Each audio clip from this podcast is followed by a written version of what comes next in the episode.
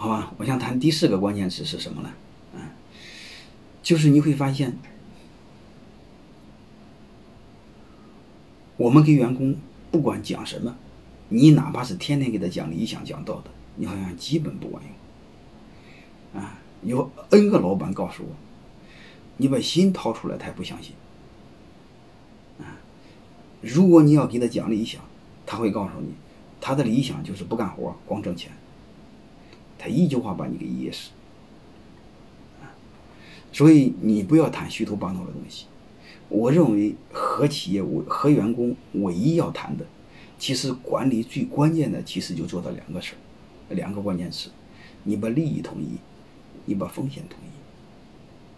你会发现，我们传统的激励工具，工资和奖金只解决了一个事儿，利益的一致性。啊，就是你挣得多，他分的也多。啊但是你会发现，由于身份的不一致，即便是你给他的多，你工作通过工资和奖金解决的利益之一致性，他也不相信。为什么？你俩的身份是对立的，他总认为老板在剥削员工。所以你会发现，那个解决了利益的一致性面上的问题，根本问题没有解决，因为他不认为你给他的多。所以这个时候呢，我们可以通过股权来解决利益的一致性。为什么呢？因为咱股份比例是定下来的。你哪怕有百分之一的股份，挣了钱你分百分之一，我分九十九，而且账是透明的。这时候你会发现，他会认为你拿的是合理的，他拿的也是合理的。如果你用奖金去解决这个问题，你给他的奖金越多，他会认为你拿的更多。啊，甚至来说，你会发现你老板根本就没赚到钱，你只是为了他留住这帮伙计，你把大部分钱给了他，但是他们根本就不理解你，他还是认为你赚的多。所以我们草根老板有时候做的很苦，啊，有时候你会发现这个这个这个这个老板怕员工，啊，我都就弄得很郁闷。所以你会发现，我们真正统一利益，你不要用工资和奖金，这个很难，而且他不相信你，是这回事吧？所以能统一利益的其实是用股份，因为你百分比是定下来的，对吧？还有一个你会发现，我更想说的，股权不仅仅统一的利益，它背后是统一的是风险。为什么？因为企业做事，大家都没了，什么没了？本儿没了。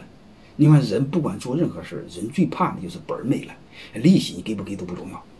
啊，虽然他当时投你的动机是想要点利息，想有点收益，但是一旦风险来临，他最担心的就是他的本儿没了。所以我想说一句话，马云说一句话是：你不能同意利益，啊，你不能同意思想，但可以同意利益。其实我更想说一句话。如果你只要是用好股权，你不但同意了利益，你还同意了风险，你顺便同意了思想。因为你会发现，你俩不但利益一致，你俩风险还一致。要挣钱都赚钱，要倒霉都倒霉。所以刚好验证中国一句古话，叫“一条船上的人心最齐”。一条船上人心最齐，并不是说这条船上的利益是一致的，而是说了这条船上的风险是一致的。你会发现，真正能同意风险的不是利益，而是呃，真正能同意思想的不是利益，而是风险。股权激励刚好解决了同意风险。你因为你让他花钱买股份，还有一个，你让他花钱买股份，你按内部价卖给他，同时你又锁定的这几年不能跑，锁定这几年不能跑，就说白了就是不能转半道下船，啊，没到码头不能下船。所以你会发现，这条船上大家利益是一致的。那你跳都没法跳，所以我想说，你会发现股权激励背后呢，它不仅仅是一个激励的工具，它更是企业一种战略工具。